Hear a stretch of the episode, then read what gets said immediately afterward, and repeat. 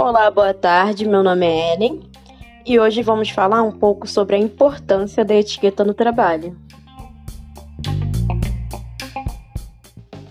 Agora vamos falar um pouco sobre a importância da etiqueta no trabalho. Começaremos a falar da pontualidade. Quando somos pontuais, conseguimos cumprir as nossas tarefas no devido horário e sem atrapalhar a função do companheiro que também está de serviço. A etiqueta é uma conduta onde agimos com formalidade e respeito em algumas ocasiões e a melhor forma com que nos apresentamos em uma situação de trabalho consta muito para que sejamos destacados.